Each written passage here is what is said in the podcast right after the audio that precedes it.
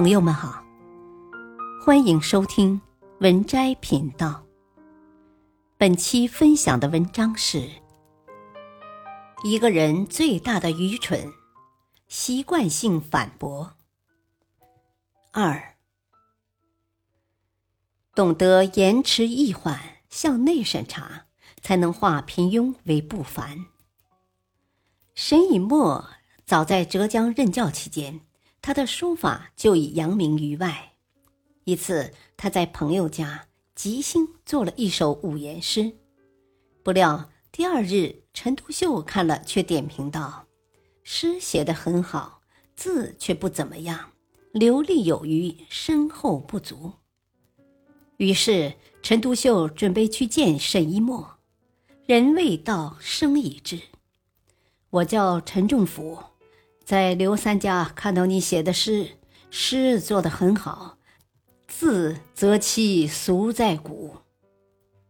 沈一墨还没看清来人，就听到这样一句当头棒喝，心想：如此直言批判，着实刺耳。他正准备反驳回怼时，又转念一想，忙招呼客人坐下。陈独秀见沈一墨很虚心，就和他谈起了书法，这让沈一墨大受启发，于是苦练书法，成为一代宗师。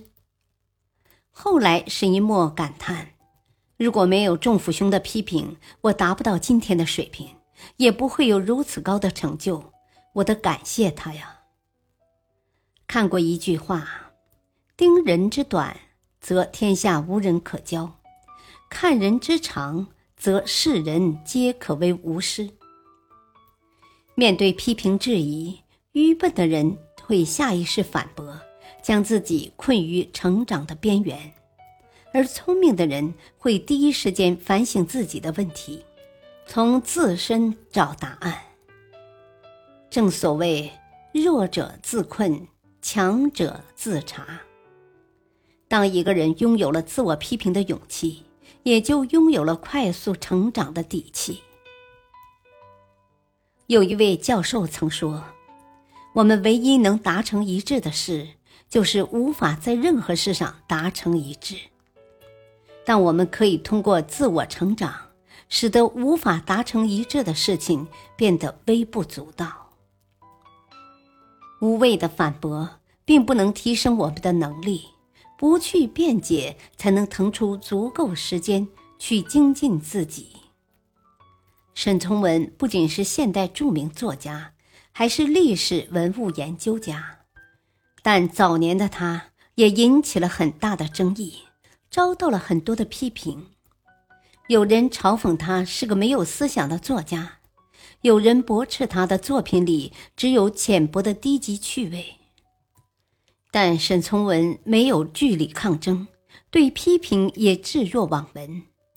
后来他开始历史文物的研究，又有人评价他整天玩花花草草，不务正业，而他丝毫不在意，也不解释，只专注文物研究。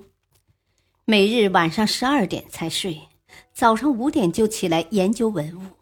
无法用手写时，就坚持口述，让朋友帮他写。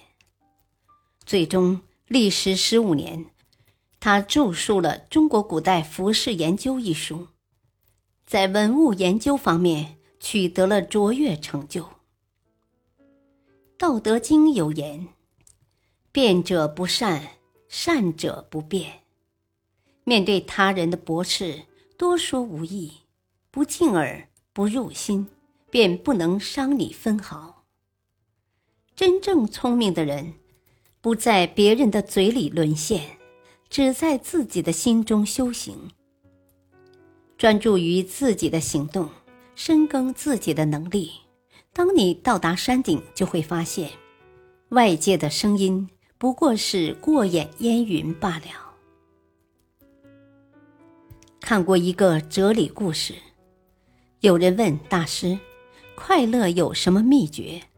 大师答：“勿与愚者争。”问的人说：“我完全不认同你的观点。”大师答：“是的，你说的对。习惯性辩驳是一种本能，但能收敛克制却是一种能力。愚蠢的人起争好辩，自断后路；仁慈的人静而不争，容纳万物。和善的人反求诸己，察而自省；智慧的人一笑而过，自我精进。